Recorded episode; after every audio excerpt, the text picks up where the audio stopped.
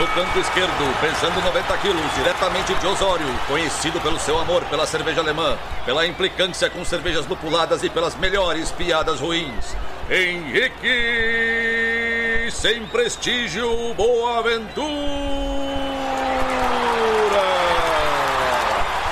No canto direito, pesando 73 quilos, diretamente de Iraí, o príncipe do azedume, confeiteiro das pastry stouts, senhor das cajuminâncias, Estevão Careca Quitó. Vocês estão prontos? Começa agora o Braçagem Forte!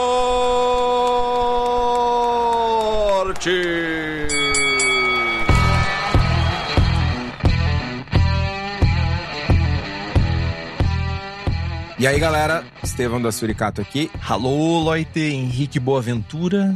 E todo cereal merece uma cerveja. Tem a ver com o tema. Temático. Temático. Piada sobre o programa é o programa número 133 barra 134 barra 135. Mentira, porque a gente não sabe mesmo o número do programa. É 134, eu afirmo isso. 134, nem só de cevada malteada vive a cerveja. Né? Primeiro erro na pauta, né? Cevada, como veremos em breve, cevada em flocos. Na verdade, nem só de malte vive a cerveja, né? É. Leu errado, né? Eu entendi. Não, tá escrito, é que tá escrito nem só de cevada vive a cerveja. Não, tá escrito nem só de malte vive a cerveja. Não, o nome do programa aqui, ó, 134, nem só de cevada vive a cerveja, entre parênteses, cereais não maltados. Tá, vai por mim. O nome é Nem só de malte vive a cerveja.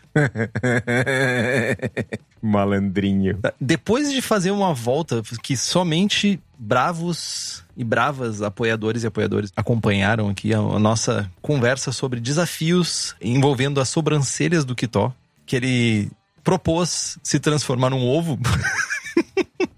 Me conta aí, Kitó. Além de, dessa transformação radical que você tá buscando na sua vida, o que, que você tem feito na sua vida? Mano, eu tomei a vacina, terceira dose hoje. E...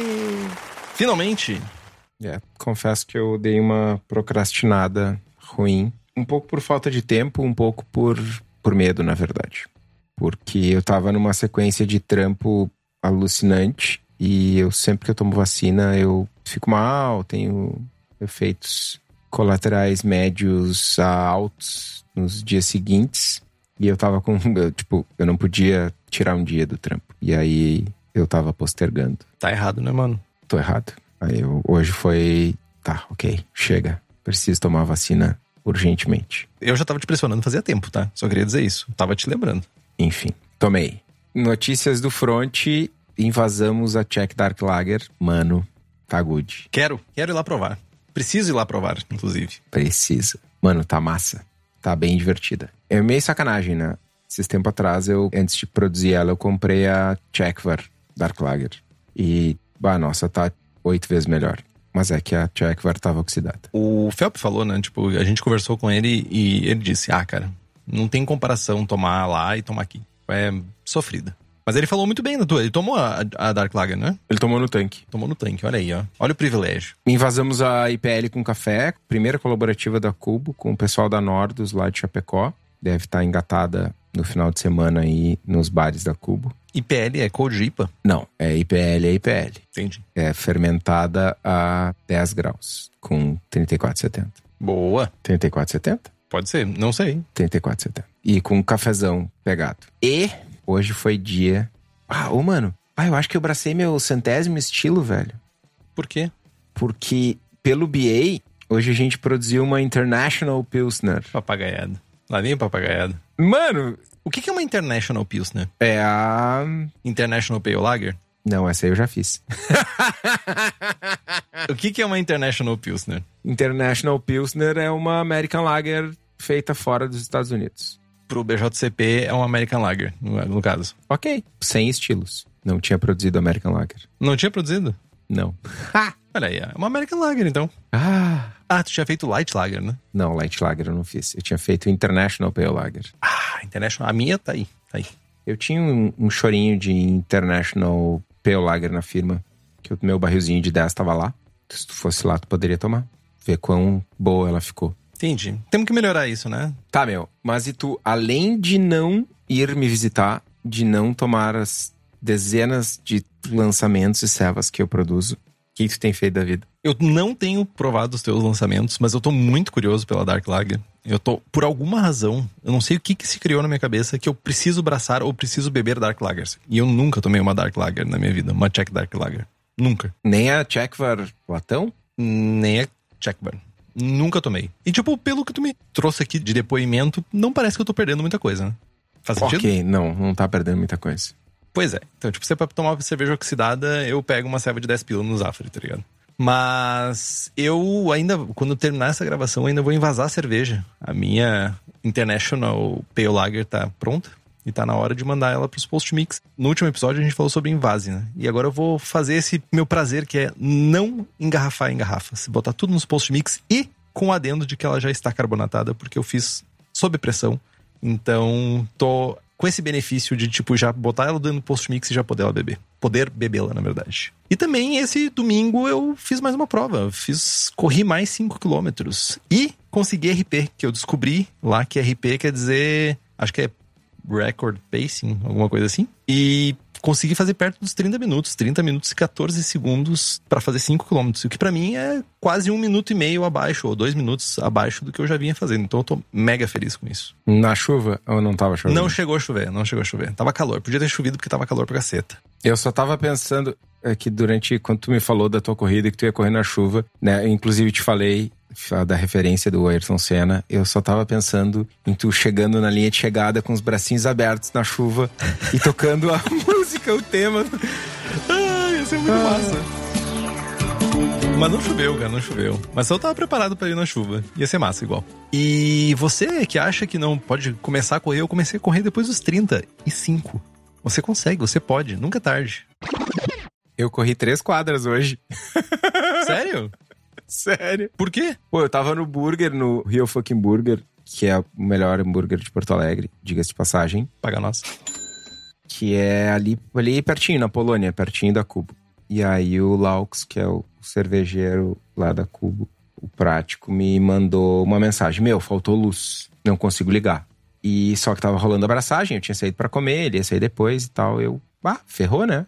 Terminei de engolir o hambúrguer. Depois do almoço, meio-dia, tava tipo 37 graus. Com a barriga cheia. Meti três quadras na corrida. Boa. A última meia quadra eu não aguentei. Eu tive que voltar caminhando. Ah, mas é massa, cara. Eu, eu sei que tem gente que gosta de andar de bike e tudo isso, mas a, a experiência, a sensação de tu conseguir correr com as tuas próprias pernas, sem necessitar de nenhum outro mecanismo, é muito massa, não? Seria massa se eu tivesse de carro ou de bicicleta. Tudo bem, cara. Você vai viver menos tempo do que eu. Ok. Ou não, né? Ou pode ser que eu esteja correndo na rua e seja atropelado também, né? Pode acontecer. Eu estou me expondo mais do que tu, né? É, isso é verdade. Posso morrer na base da paulada dos meus jovens companheiros de corrida de manhã cedo que estão varrendo suas calçadas, imagina? Ser agredido por uma vassoura. Dramático. Temos avisos paroquiais? Não temos avisos paroquiais. Não temos sorteio para fazer? É todo dia sorteio agora nesse podcast, velho? Tem o sorteio da garrafa que vai acontecer essa semana ainda, esse sorteio. Não é hoje, porque eu não preparei a lista de apoiadores e apoiadoras, mas vai acontecer o sorteio da garrafa diretamente da Alemanha. Um presente do Felp para todo mundo do Braçagem Forte. E especialmente para a pessoa que for sorteada. É, para todo mundo não, né? ah, para todo mundo que tem a chance de concorrer a ganhar essa garrafa. E especialmente para a pessoa que ganhar essa garrafa. A gente já falou qual é a serve? Não. Pode falar qual é a serve, eu não sei, inclusive. não sei o nome, mano. É o nome em alemão. É em alemão? Não é em alemão. Tem umas letras estranhas lá, velho. É mesmo, é? Eu não lembro. Enfim. Serva sem prestígio. Enfim, é uma cerveja boa, é uma cerveja grande, é uma, é uma garrafa grande. Tem rolha. É uma garrafa grande, isso é verdade. E tem rolha. E vai chegar na porta da sua casa. Então, tipo, só vi vantagem. Não sei se não tem rolha. É uma garrafa grande. Garrafa grande geralmente já tem um benefício aí, né? Tipo, de ser grande. Bom, mas, né? Só para ficar bem claro, quem vai concorrer ao sorteio são vocês nossos apoiadores e apoiadoras que estão todo dia aqui com a gente no grupo, na gravação ao vivo e que além de poder acompanhar a gravação, tem acesso a sorteios de livros, de cervejas, de levedura, de camiseta, de merchan, além de ter acesso aos merchans exclusivos do Braçagem Forte, participar do melhor grupo cervejeiro de Watts do país Então façam como o André de Paula Menarim, o Bruno Cauê, o Carlos Poitevin, o Davi Redmersky, o Felipe Augusto Kintzer, o nosso querido patrocinador da garrafa de Altbier. É um Altbier, não é um Altbier. Não é uma Altbier, cara. É uma Sour, é uma Sour. Deve ser uma pastry sour, porque tu disse assim, não, vamos papagaiar, vamos fazer um rolê diferentoso. Não, não, não seja assim. Tá, não me interrompe. Façam como o Felipe Lécio, o Gabriel Mendes de Souza Martins, o José Coelho Alves, o Christopher Murata, o Luiz Henrique de Camargo, o Luiz Gutierrez Quitolina, o Marcelo Fernando Arruda, o Thiago Gross e a Welita de Oliveira Ferreira e nos apoia pelo link apoia.c barra abraçagem traço forte.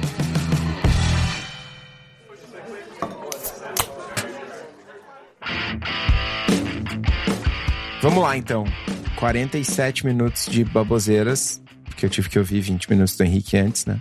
Vocês não estão ligados nisso.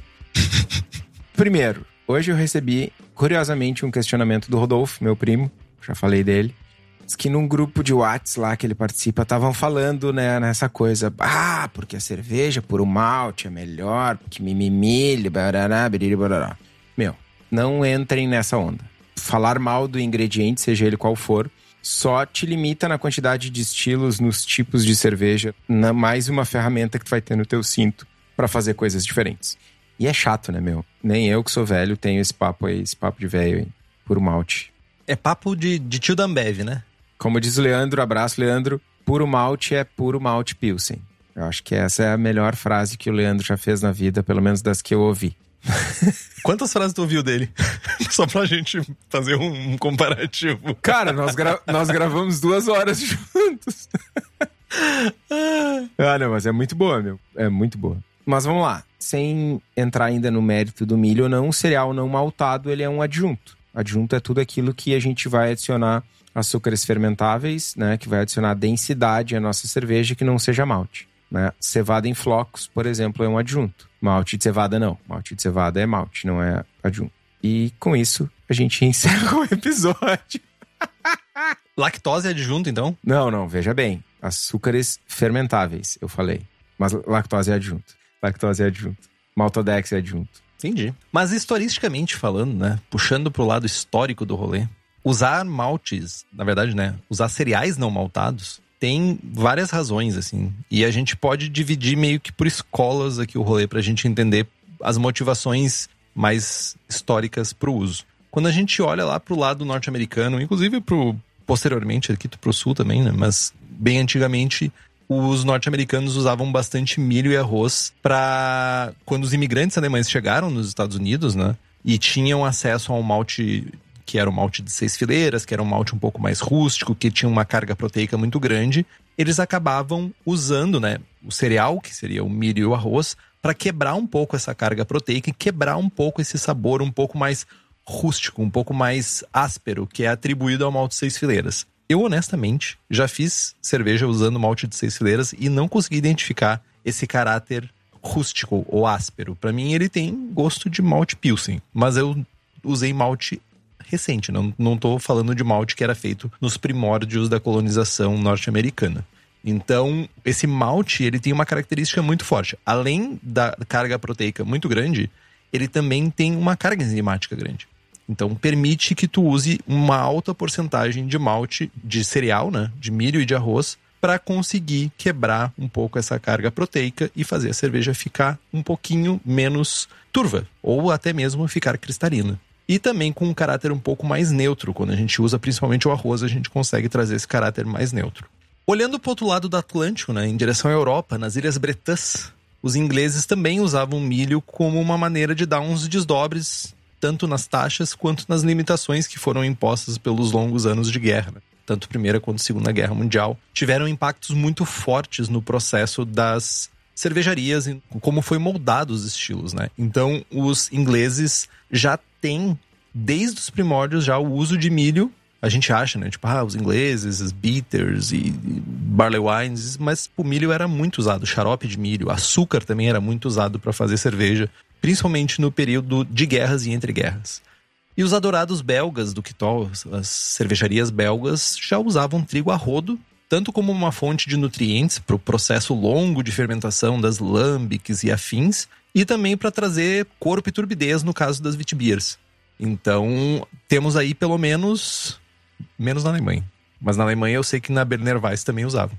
Mas a gente tem contribuições aí de cereais não maltados em várias escolas. É, tem um ponto importante aqui uh, na escola americana. Acho que a gente já comentou isso em algum programa passado. O uso de adjuntos é meio a história do ovo ou a galinha, né? Porque os imigrantes alemães alemães, alemãos, alemães. Alemães. Os imigrantes alemães que emigraram para os Estados Unidos, eles usavam adjuntos na Alemanha. Pré-1873, que foi quando a Reinheitsgebot passou a ser adotada fora da Baviera. Né? E essa galera chegou nos Estados Unidos e foi implementar as práticas cervejeiras que eles já estavam acostumados. Né? O Henrique não sai aqui de Porto Alegre e se muda, sei lá, para Alemanha e vai fazer pastry stout. Ele vai fazer as mesmas sem prestígios que ele tá acostumado a fazer. Até porque tudo tem limite, né? Né? Enfim. E aí os caras chegaram lá e beleza, vamos fazer a nossa lagerzinha aqui, a nossa Dunkel Something com 90% de malte e 10% de whatever. Arroz, de milho, de, sei lá, de milho de pipoca. Então, essa coisa de que, ah, o pessoal usava o milho, usava o arroz para diminuir o caráter rústico do malte de seis fileiras, não é bem para eles. Usavam porque eles já usavam. E essa quantidade aumentou nos Estados Unidos justamente porque o malte de seis fileiras possibilitava isso, fornecia enzimas e tal. Então é meio que uma coisa depende da outra. Eles já usavam, mas eles não usavam tanto porque eles não conseguiam, né? Mas com a carga enzimática do malte de seis fileiras, isso acabou sendo possível. E aí tem todos os efeitos, né? Da cerveja ficar mais límpida, de secar mais e tal. É o início das American Lager é meio por aí. Mas falando em adjuntos na Alemanha, né? Pré-Reinheitsgebot, fora da Baviera, era comum, inclusive, no restante do que é a Alemanha hoje, usar adjuntos. Não só isso, né? Tipo, se a gente for, historicamente falando, se a gente olha para a Alemanha, isso é um mito gigantesco também. São vários mitos, na verdade, mas dentre esses mitos a gente tem esse mito, ah, malte de cevada. Meu, em várias regiões da, da Alemanha era comum ter malte de centeio ou próprio centeio puro, sem, assim, ser, uh, não maltado, podia ser usado. Aveia, malte de aveia, tipo, tinha muita coisa que era usado para fazer. Então, a gente olha só um pedacinho, né? Eu recomendo o livro, acho que é Historical German and Austrian Beers. Esqueci o nome do livro agora, mas é um livro muito bom que fala bastante sobre uh, cervejas que eram feitas com ingredientes diferentes do que a gente está acostumado a ver hoje em dia aí, quando a gente se relaciona com a escola alemã. Vai ter o link no post? Eu posso colocar o link no post. Talvez enquanto tu fale, daqui a pouco eu busque o nome do livro. Mas quando a gente fala em Europa, a gente está falando numa coisa que é lúpulo SAS. E quando eu falo em lúpulo SAS, eu penso do meu amigo, tá distante de mim, faz tempo que ele não manda mensagem para mim, inclusive, fica a dica aí, Eugênio. Ele ficou de trazer para mim maravilhosos lúpulos SAS colhidos nas fazendas europeias. E ele não trouxe ainda. Mas quem traz esses lúpulos maravilhosos, cheios de óleos essenciais, cheio de toda a carga necessária para fazer a tua cerveja lupulada maravilhosa, é a Hops Company. Ela é especializada em fornecer lúpulos selecionados diretamente de fazendas para cervejarias no Brasil. Eles visitam os produtores, buscam novas variedades e lotes que se destacam sensorialmente. E agora, em 2022, eles estão trazendo ainda mais lúpulos que eles comercializam, né? E com detalhamento laboratorial dos óleos. Que isso aí, olha, é o a coqueluche, é a coqueluche do lúpulo. Então, essa análise laboratorial, tanto de óleos, tióis e terpenos, é por lote. Então, cada lote tem um, lá um QR Code que tu lê e tu consegue acessar a ficha daquele lote. E para quem tem interesse em pegar isso, saber mais sobre isso, entra lá no site da Hops Company, que é o hopscompany.com, ou entra na página do Instagram, que é o Hops Company também.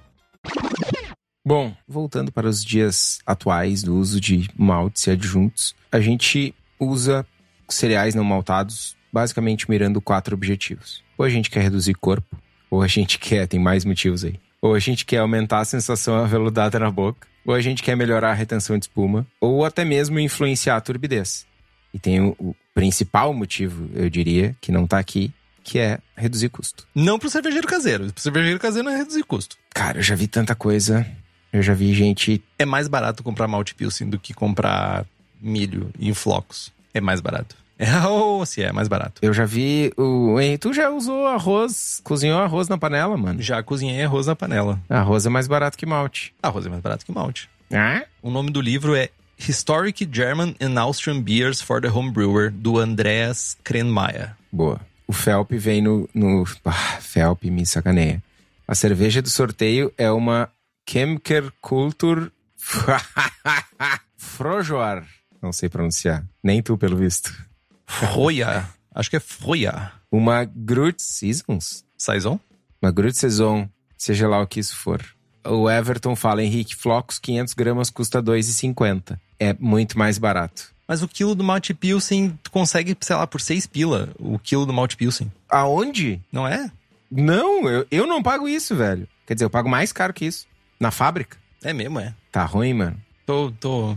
Tem que começar a ver o preço das coisas. Tá ruim. Na Homebrew Shop, o Malt Pilsen é caro. Só na cerveja da casa, né? Que é o Malt Pilsen mais barato do país. Antecipando, fica a dica aí. Depois a gente fala mais.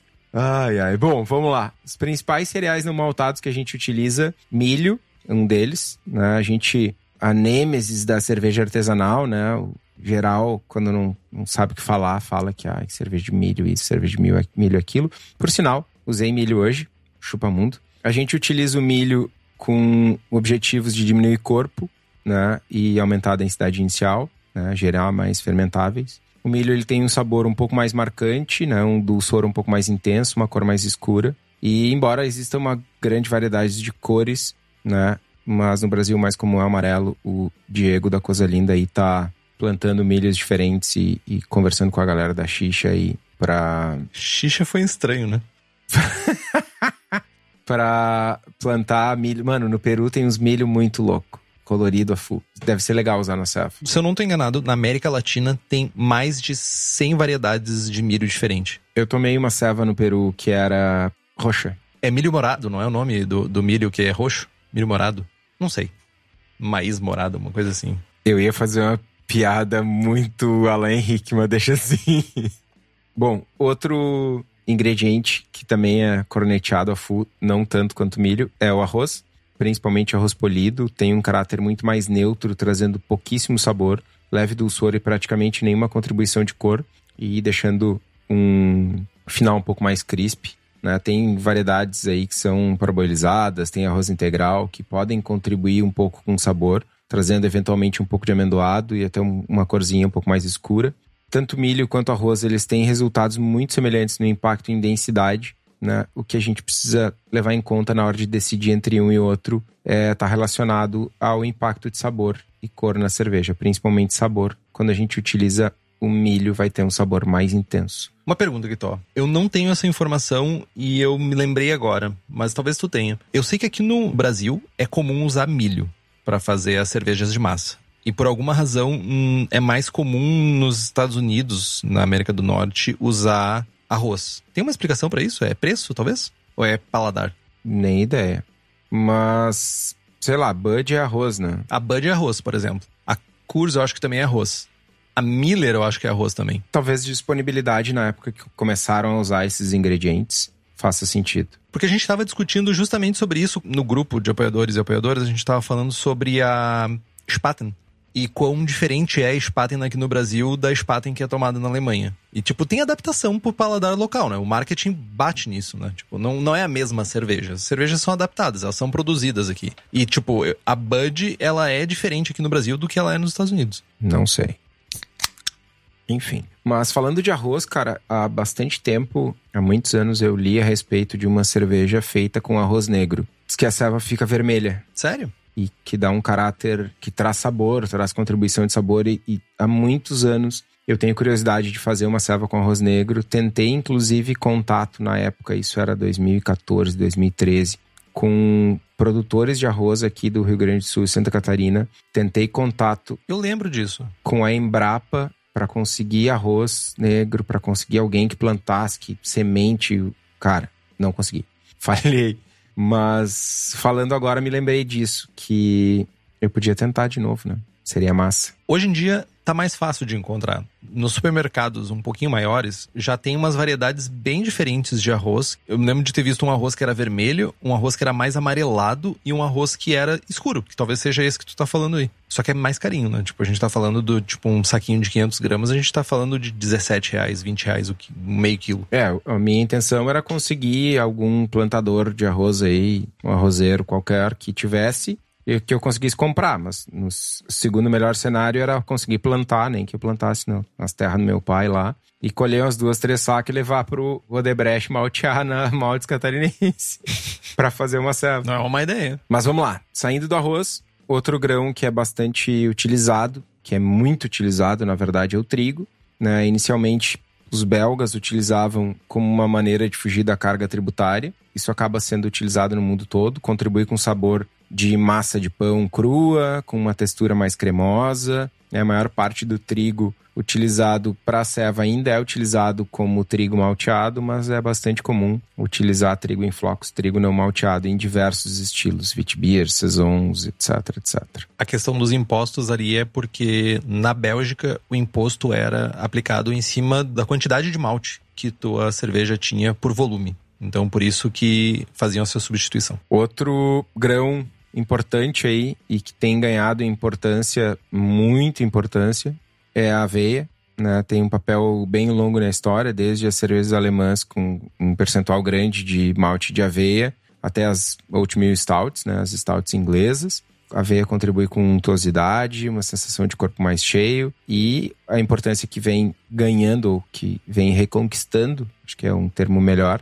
é que virou padrão utilizar aveia em Haze IPA, né? E é um estilo que tomou conta do mundo aí, né? Todo mundo tem uma Haze IPA hoje em dia. Né? E ela traz um conteúdo proteico alto, traz turbidez, traz esse aveludado que tanto se busca nas, nas Haze IPA. Spoiler, rapidamente, do próximo envio do clube da Suri, que vai acontecer semana que vem, para quem tá ouvindo ao vivo aí, dia 21 de fevereiro, vai uma Rye IPA. E é o nosso próximo grão aqui. Ha! Grão! O centeio é um dos grãos mais ricos em glucanos, que acaba sendo uma dor de cabeça constante para quem quer utilizar centeio, né? Quando tu usa ele em grandes quantidades, vai entupir tudo, vai criar uma golesma, uma nata, uma borra e entope a mostura, a fu, né? Mas ele também tem um impacto de sensação na boca, ajudando a tornar a cerveja mais aveludada, um pouco mais cremosa. E ele contribui com um caráter condimentado, por vezes até picante. Não picante como pimenta, mas ele em excesso ele traz um, uma sensação tátil, né? E tem um saborzinho terroso em grandes quantidades. E diz a lenda, eu nunca fiz essa experiência lado a lado, mas que o centeio não malteado tem essas características de condimentado e terroso menos intensas. Eu usei o centeio maltado para fazer a minha Rogan Beer. E rapaz, se o centeio maltado já é uma dificuldade, eu fiquei me perguntando o problema que deve ser usar centeio não maltado. Isso é outro questionamento que eu me faço, né? Nos Estados Unidos, cervejas com centeio é uma parada relativamente comum, né? E aqui para nós é uma coisa muito distante, né? É muito interessante isso. Muito distante. Muito, muito, muito distante. Mas façam um Rogan Beer. É um, um estilo legal de ter em casa.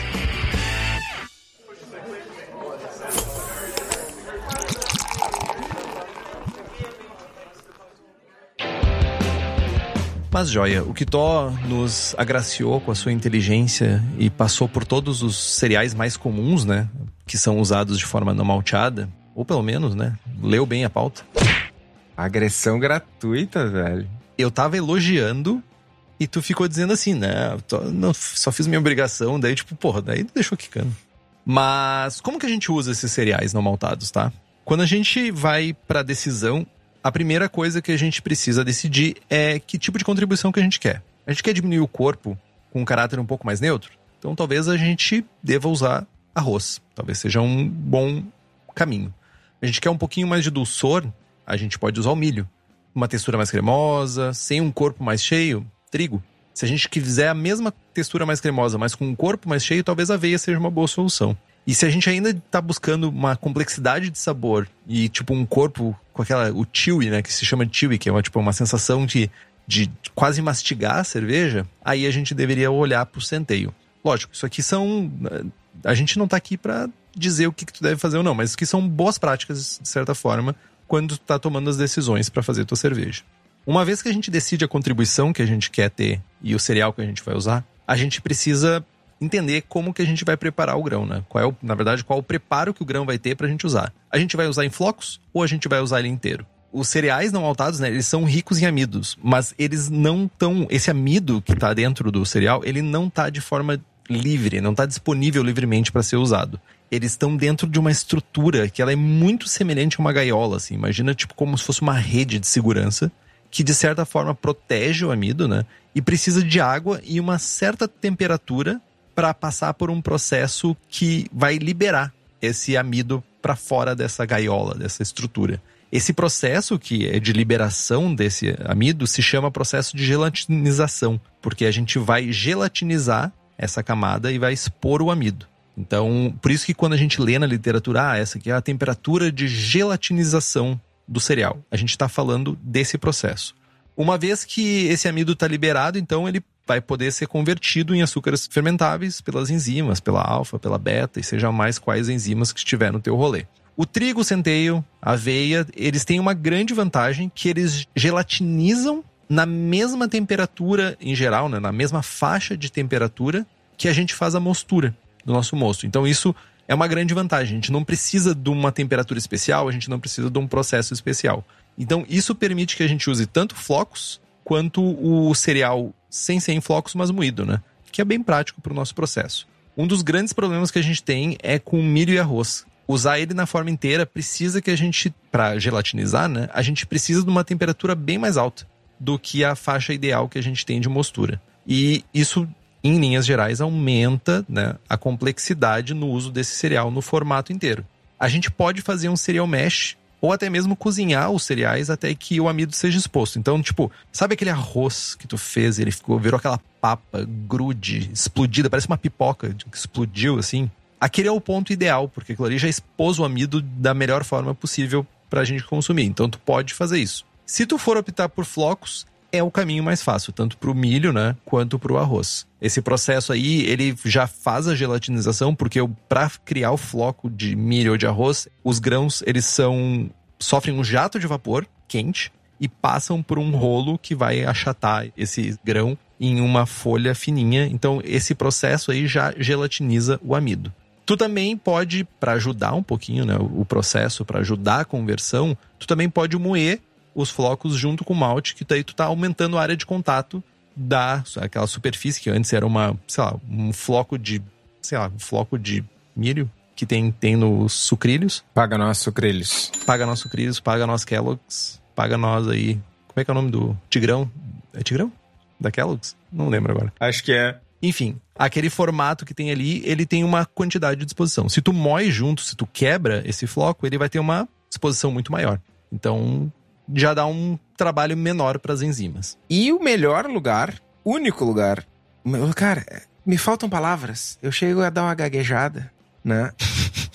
Porque o lugar certo para tu comprar o teu malte pilsen barato, para tu comprar o teu adjunto barato, flocos de milho, cevada flocada, cevada torrada, adjuntos mil é na cerveja da casa. Além dessa variedade indescajuminável de insumos, a cerveja da casa, o nosso amigo Daniel ainda fabrica equipamentos para nós, cervejeiros caseiros. Volta e meia sai uma coisa nova. Tem vários equipamentos que mudam a vida do cervejeiro. Já sorteamos alguns deles aqui no grupo, inclusive. Então, para quem é da região metropolitana de Porto Alegre, é só dar um pulo no espaço da Cerveja da Casa, na rua Paracatu 220, no bairro Igara, em Canoas. Ou, para quem não é daqui, cervejadacasa.com. Lembrando que a gente tem as receitas do Braçagem Forte lá. American IPA, Double IPA, Hazy IPA, American Porter, Goza, Ordinary Bitter e Rauchbier. Usando o código Braçagem Forte, tudo junto em minúsculo, tem 5% de desconto e pagando à vista, na mascada, uma em cima da outra, mais 5. Corre lá no site, garante a tua receita, o link tá aqui no post. Ô meu, tu falou que eu fico modulando minha voz para falar e tu fala cerveja da casa. tipo, maior narradorzinho de rádio AM. E eu queria dizer que a cerveja da casa tá virando lugar de peregrinação. A galera tá indo tirar foto na frente da placa da cerveja da casa. Esses dias tinha uma galera botando foto. Olha aqui, eu tô na Paracatu 220, tirando foto. Olha só, tô dizendo. Lugar de peregrinação. Cara, eu, eu preciso peregrinar lá para comprar um defumador com o Daniel. Real oficial. O Chico Milani falou aqui, ó. Inicia a mostura a 70 graus, com adjunto, milho ou arroz. Depois de gelatinizado, adiciona o restante dos grãos. Automaticamente vai cair a temperatura para a temperatura de mostura dos maltes. É uma boa prática, mas não é uma regra para todo mundo. Essa tem que cuidar para ver o quanto vai cair a temperatura. E tu pode ser que tu fique numa temperatura mais alta também. Ou muito mais baixa. Ou muito mais baixa também. É uma maneira muito boa, só tem que ter esse double check. Falando de cereal mash, né? Pode parecer um processo super difícil, mas não é muito diferente de uma decocção. Enfim, decocção não é um bom exemplo. É simples, mas é chato, né, meu? Vamos, vamos falar real, né? É longo e é perigoso. É longo e é perigoso. É cansativo, é. O Malt Melano tá aí para isso. Mas, enfim, os passos para fazer o cereal mash são os seguintes: a gente pega o total dos grãos a serem utilizados e moe eles bem fininho, né? Pensa em grãos de quirela.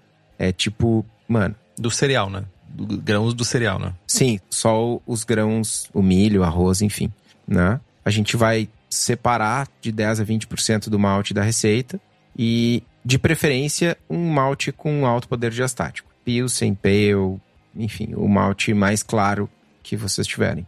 Né? Normalmente malte Pilsen ou Pale. E a gente vai usar essas enzimas, esse malte junto, porque essas enzimas vão ajudar a quebrar o amido. A gente vai pegar uma panela separada, vai adicionar de 4 a 6 litros de água por quilo de cereal não maltado, vai esquentar essa água até 70 graus, essa temperatura vai funcionar para virtualmente todos os cereais. A gente vai misturar o cereal não maltado, esses 10 a 20% de malte, manter a temperatura a 70 graus por algo entre 5 e 15 minutos.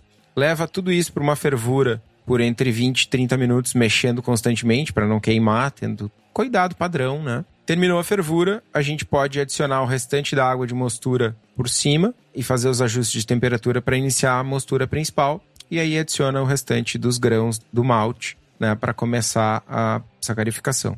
Lembrando de levar em consideração o volume do cereal mesh na mostura principal, né, na hora de fazer os cálculos. Eu não tenho certeza, mas eu acho que tanto o Brewfather quanto o Beersmith tem essa opção já de calcular, calcula certinho nas receitas ali. Quase certeza. Eu não lembro se tem Serial Mesh. Não lembro. Vou revisar isso em algum momento. Mas enfim, cara, o cálculo é simples. Na hora de fazer a receita, adiciona todos os grãos, sejam eles adjuntos ou não, no grain bill e ele vai dar lá 3 litros por quilo, vai calcular a absorção de água e a expansão do grão e vai te, te dar lá, a tua panela precisa ter tantos litros.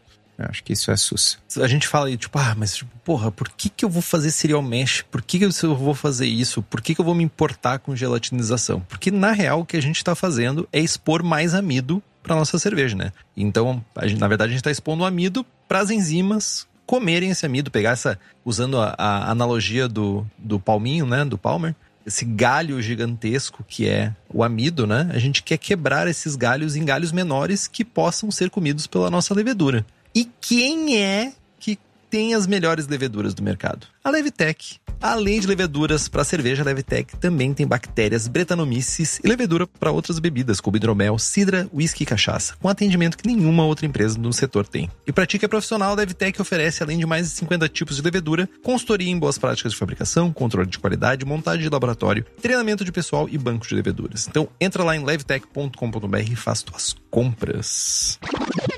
Mas que tó, a gente está aqui falando como se fosse um processo sem dores, sem um processo em linha reta, um processo perfeito, mas nem tudo são flores, porque a vida é assim, a vida não é feita só de flores. A gente precisa ter alguns cuidados, né? Cuidar com alguns pontos quando a gente vai usar cereais não maltados.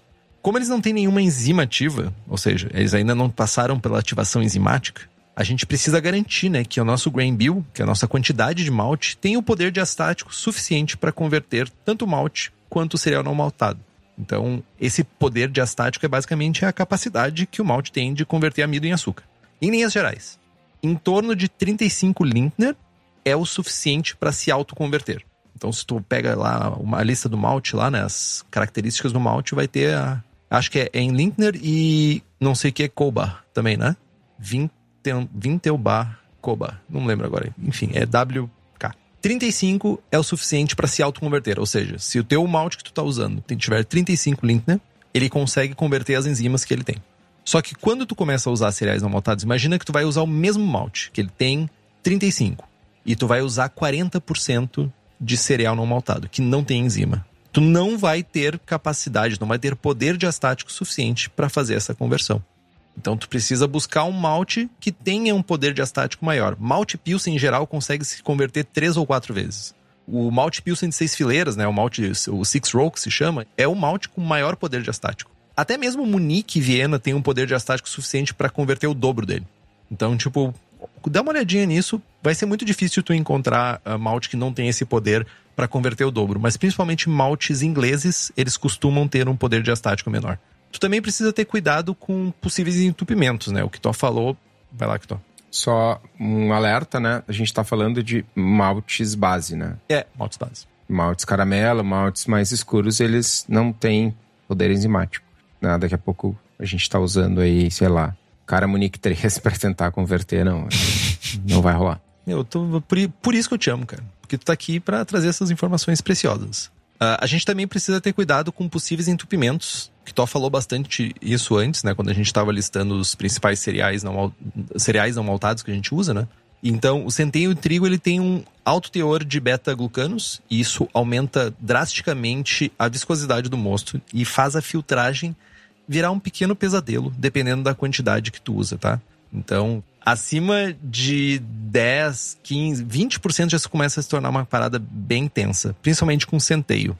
10% para trigo não chega a ser muita coisa, mas para centeio 20% já é, começa a virar uma pequena desgraça. Então, cuidado quanto a isso. Se tu for utilizar uma quantidade maior, a alternativa é tu iniciar a mostura em uma temperatura mais baixa, na faixa dos 48, 54, e fazer o que a gente chama de descanso proteico, né? Ou o descanso do beta-glucano, que vai, de certa forma, quebrar um pouco os beta-glucanos e diminuir um pouco a viscosidade do mosto, melhorando a filtragem, melhorando o processo para ti. Galera de cervejaria faz bastante isso porque filtração é uma parada muito tensa, né? Que tá aí para provar isso pra gente. Só concorda que tô, por favor.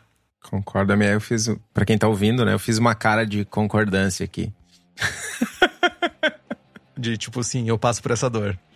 E também não só de milho, aveia, centeio, trigo, vive o cervejeiro e a cervejeira caseira, né? A gente tem outros cereais que não são tão comuns no uso para fazer cervejas, mas que podem ser usados e podem ser, inclusive, uma opção para te trazer mais complexidade para tua cerveja, né? Alguns cereais que a gente pode trazer aqui que são fáceis de encontrar, relativamente fáceis de encontrar. Por exemplo, o Spelt, que é o Spelta, acho que Spelta. se chama no Brasil. Spelta, que ele traz um pouco de sabor amendoado e um pouco de terroso. Tem o sorgo, que ele é livre de glúten, então fazer cerveja de sorgo, 100% sorgo ou malte de sorgo, tu tem uma cerveja sem glúten. E ele traz um sabor semelhante a caju, ele traz uma leve acidez. E sorgo é amplamente utilizado na África, na verdade, e a cerveja de sorgo é uma coisa loucura lá. Tipo, existe. Tem um artigo na Zymurge, eu acho que ele já deve estar aberto hoje em dia, que fala sobre a cena cervejeira homebrewer de cerveja de sorgo na África. E é uma parada muito a fuder, assim, tipo. É sensacional.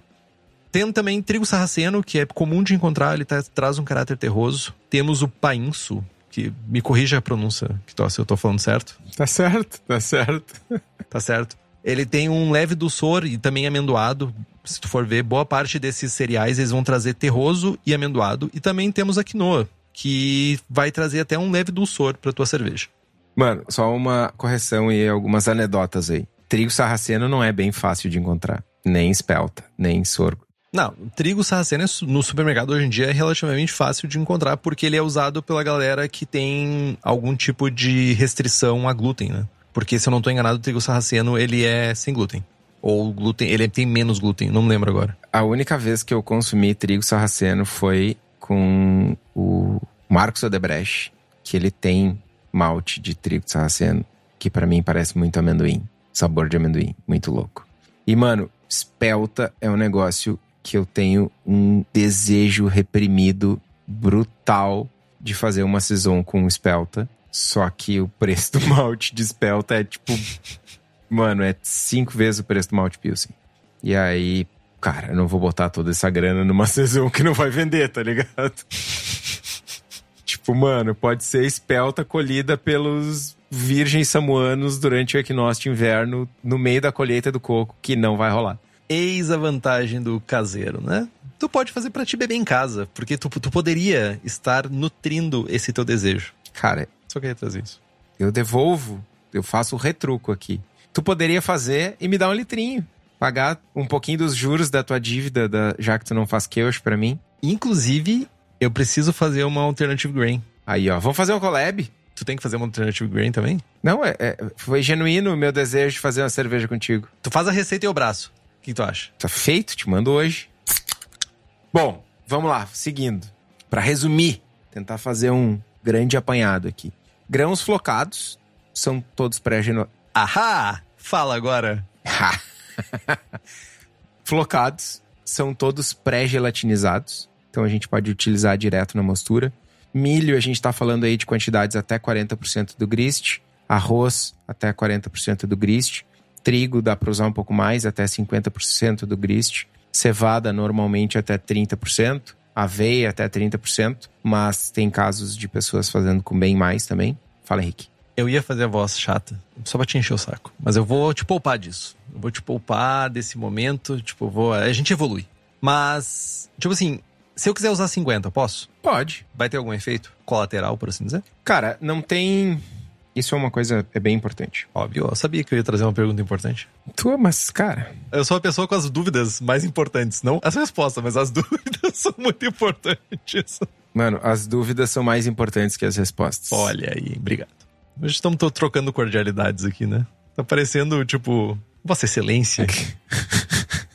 A gente não tem um ponto de corte, não, não é estanque. Ah, se eu usar 29% de cevada flocada vai dar bom, se eu usar 30% vai dar ruim. É gradual, né? Tu vai tendo uma presença mais intensa das características daquele ingrediente. Digamos, milho. Né? Eu vou, eu botei 10% de milho, eu vou ter uma FG um pouquinho mais baixa, eu vou ter uma cerveja um pouquinho mais seca, eu vou ter um sabor um pouquinho mais doce, leve, sutil, discreto. Usei 20%, essas características vão estar um pouquinho acentuadas. Usei 40, vai ter bastante. Usei 50, usei 60, vai chegar um ponto que vai faltar enzima para converter os açúcares do milho. Né? Ah, então por que que trigo recomendado é até 50% e milho é até 40%? Porque o sabor do milho, ele acaba sendo um pouco mais intenso do que o sabor do trigo, tem um dulçor que vai ficar desequilibrado, etc, etc. Né? Mas, tipo, eu falei da aveia, até 30%. Eu já fiz, possivelmente algumas pessoas que estão ouvindo aqui já tomaram a Super Ego, que é a cerveja de comemoração do aniversário da Suri, que a gente lançou nos três anos e volta esse ano, no aniversário de sei lá quantos anos, sete. Volta Super Ego, é uma Triple Haze IPA, 10% de álcool, uma renca de lúpulo, vai 40% de aveia.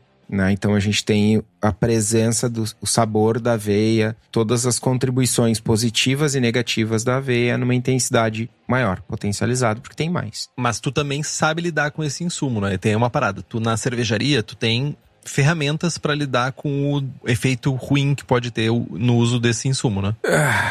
Mano, sim, tem ferramentas, mas a principal ferramenta é vai que dá bom. é fé.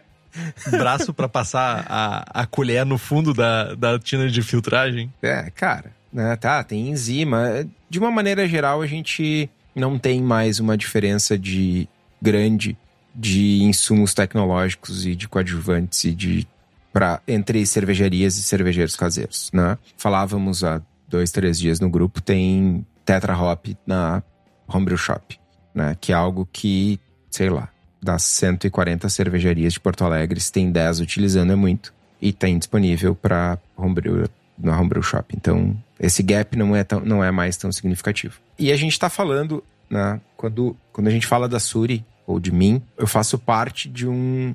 E, eu não falo isso com arrogância, com prepotência, com presunção, nada disso.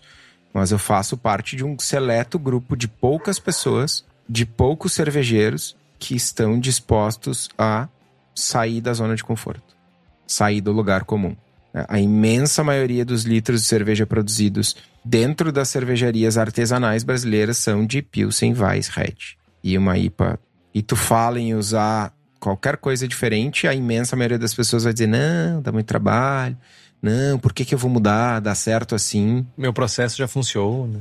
E aí tem uma meia dúzia de louco, que é o Estevão, é o Daniel da Narcose, é o Zonta da Sacramento, é o Júnior da Voz, é o Barufa da Overhop, que, cara, Né? A gente conta nos dedos aí, é o Josemar da Dude, é o Léo da Salvador, enfim. A gente conhece as pessoas que estão fazendo coisas diferentes e que estão buscando e que estão inovando e que estão tentando não só trazer produtos inovadores, mas tentando se divertir no meio do rolê. Que é, é um pouco trazer a essência do, dos, da panelinha de ser cervejeiro caseiro, de poder fazer 20 litros de saison com spell, tá 25 reais o quilo e azar do goleiro. É isso. Enfim. Então, na cervejaria, a principal ferramenta é fé, que vai dar bom. E aí, se der ruim, a gente se vira. Meu, eu ouvi que tô usando fé para fazer cerveja, cara, é a parada mais bizarra desse mundo, velho. É super contraditório, Não. né? Eu, eu me sinto. Mas é, cara, vamos lá, cara. O que, que tu vai fazer quando tu vai utilizar um ingrediente que tu nunca utilizou, que tu só leu numa revista gringa e num equipamento que tu tá abraçando pela terceira vez e num produto que tu vai fazer uma vez só e que, tipo, tem que dar certo sim ou sim. Mano, né? Eu não, eu não tô falando de religião, tô falando de fé. São coisas diferentes. Mas, enfim. Continuando a pauta. Grãos. A gente falou de flocados, que são todos pré-gelatinizados. Agora, quando a gente quer usar os grãos. Falando de arroz, a gente precisa gelatinizar ele, seja via cereal mash ou um cozimento tradicional. A temperatura de gelatinização varia entre 70 e 85 graus. E a gente pode utilizar aí até 40% do grist. Trigo, apesar de não ser gelatinizado, a faixa que ocorre a gelatinização entre 58 e 64 graus. Ou seja, dentro uma, uma faixa de temperatura de mostura, né? A gente pode utilizar aí até 50% do nosso grist e adiciona junto com os maltes que tá tudo certo.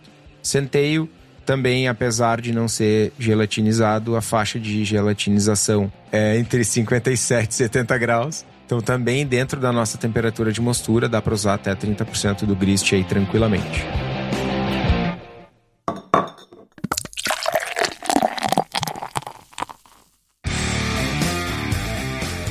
E encerrando o programa de hoje, antes de falar dos livros e do livro que o Henrique já deu a dica, a gente tem um desdobramento para alguns dos cereais que a gente comentou aqui, especialmente milho. Quando a gente quer utilizar milho pelo efeito preço ou pelo efeito secar a cerveja e tal, a gente pode usar high maltose, não fazer um cereal mash, que é uma alternativa. Se high maltose é feita de milho e tal.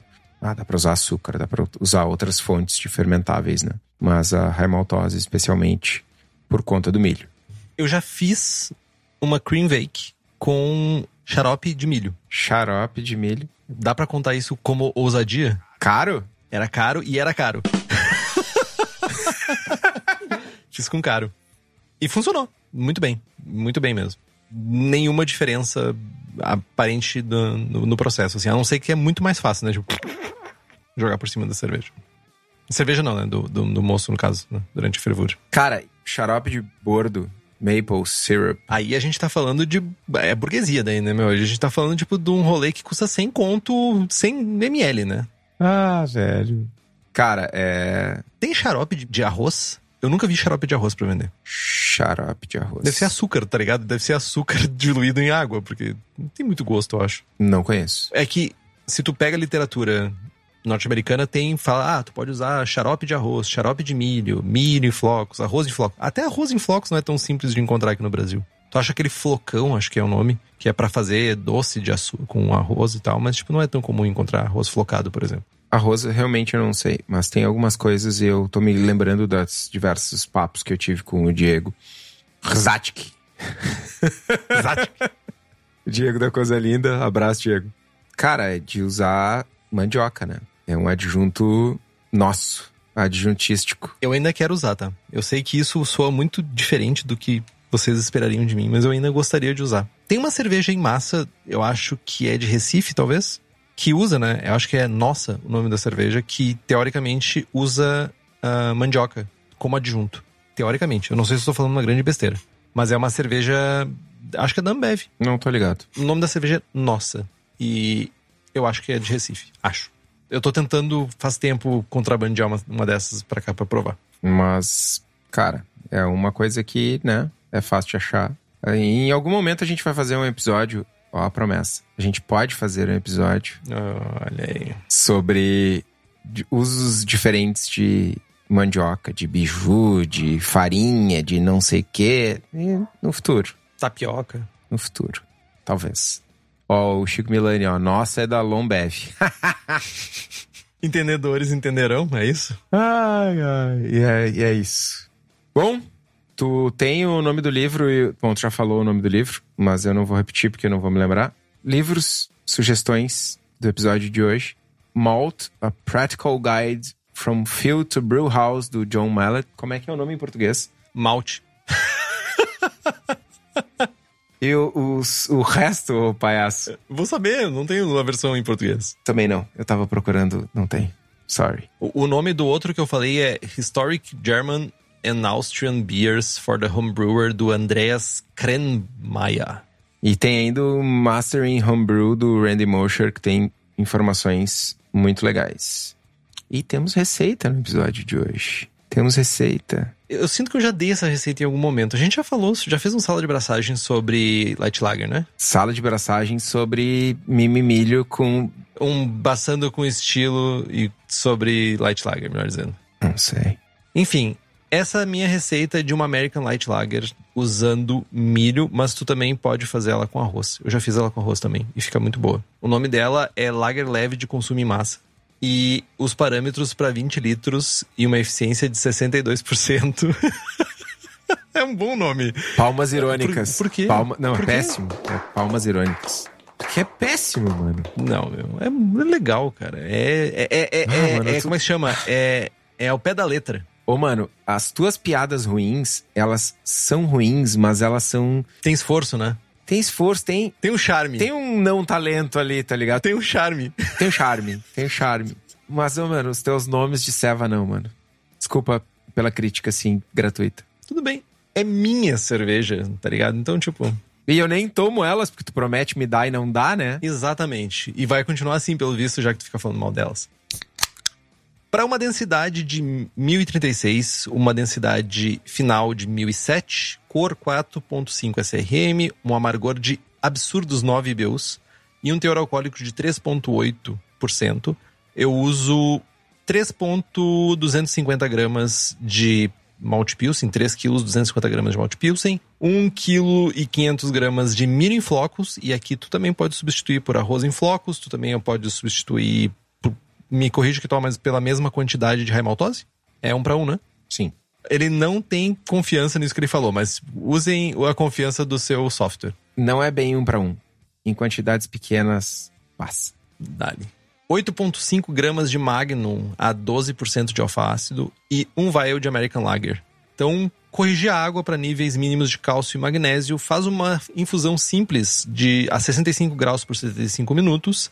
Por que 75 minutos? Porque eu estou usando adjuntos, e aqui eu estou usando milho, no caso, e eu quero garantir uma conversão de todo o amido. Faz um mash out a 78 graus por 10 minutos, no final desses 75 minutos, recircula até clarificar o almoço, ou no meu caso, simplesmente levanta o bag, faz uma fervura intensa por 60 minutos, adiciona os totais 8,5 gramas de Magnum aos 60 minutos e resfria para 12 graus, inocula a levedura e fermenta a essa temperatura por uma semaninha, ou, na verdade, fermenta em pelo tempo que levar para fermentar, né? E conforme a fermentação for diminuindo, lá pelo quarto final da fermentação, a gente aumenta em 3 graus para chegar em 15 graus e faz o descanso do diacetil.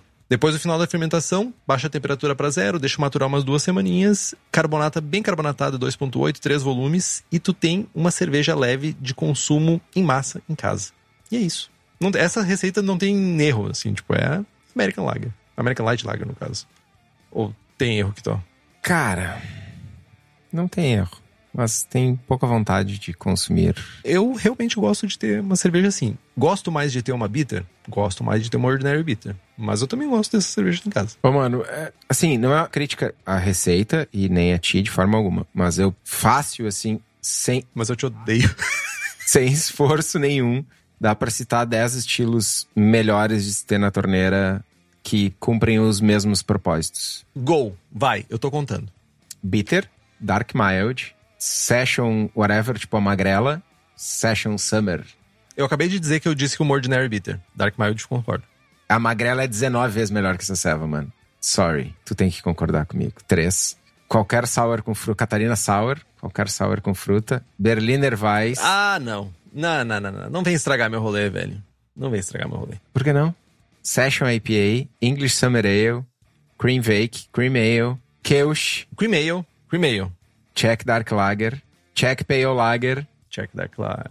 Quantos já estamos aí? Precisa mais? German Light Beer. Ah, mas porra, daí a gente vai botar um monte de rolê. Mas, tipo, eu- eu pensei que tu fosse botar cervejas no mesmo rolê, mas, tipo, beleza, eu prefiro uma Mertzen em casa também. Eu prefiro uma Viena Lager. Não, mas nenhuma dessas cervejas é muito mais alcoólica, nenhuma dessas cervejas que eu falei tem muito mais corpo, nenhuma dessas cervejas é muito mais intensa. A Czech Dark Lager, ok, porque tem um torrado e tal, mas é tipo torradinho. Tá, tu pegou e menosprezou a minha receita, é isso. Não, Tu disse que qualquer coisa, água mineral carbonatada na torneira é melhor do que essa receita. É isso? Essa cerveja, na verdade. Ô, mano, água mineral não, mas um cafezinho no nitro, pá, eu troco. Fácil. Tá bom. Mas eu concordo com a Ordinary Bitter. Eu concordo, na verdade, com qualquer bitter. Special, ah, whatever. Extra. Não lembro mais. ESB. Pronto, pra mim vai ser ESB sempre. Special, Ordinary e Robust Bitter. Sei lá, não sei, não lembro o nome agora. Não, não pode. Não é nada. Deixa eu buscar aqui, que me deu ruim agora. Tipo, o cansaço do dia me pegou. Olha só, o, o juiz National não lembrando os estilos. Ordinary Bitter. Best Bitter e Strong Bitter. É Ordinary Bitter, Best Bitter, Strong Bitter. Sem comentários. Tudo bem, qualquer uma das três me serve. Inclusive, me serviria uma Scotch Light também. Aí, ó. Kelsch. Tá, tá, é isso. Nunca mais vou abraçar essa merda. Agora eu vou fazer só as outras pra ter na torneira. É isso que tu quer que eu faça. Saquei, saquei. Exato, mano. Pode fazer a Kelsch e me pagar 10 litros. Sede do Maqueush. Pá, uma Kelschzinha agora aqui, ó. Deixa eu fazer a promessa, então. Promessinha. Promessinha. Em algum momento do futuro, talvez em 2022 ainda, faremos nos tanquinhos pequenos da Cubo, Kelsch num, Outbeer no outro. Prometi. Deixei a mensagem e vou encerrar o programa, é isso? Eu acho que é isso. Então tá, gente. Comprem os livros que estão no post, nós ganhamos uma porcentagem e vocês não gastam um centavo a mais por isso.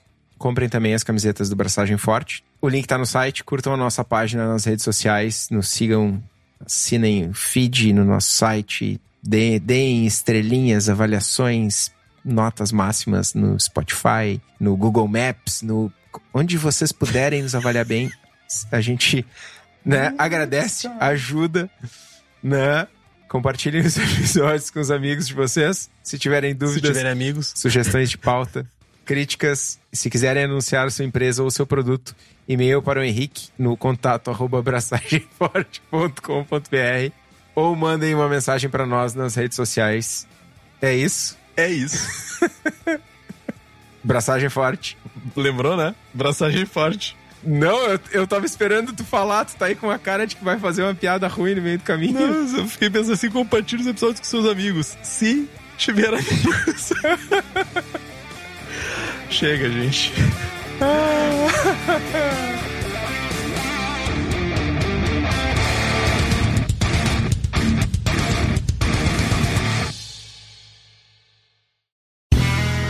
Este podcast foi editado por Play Áudios.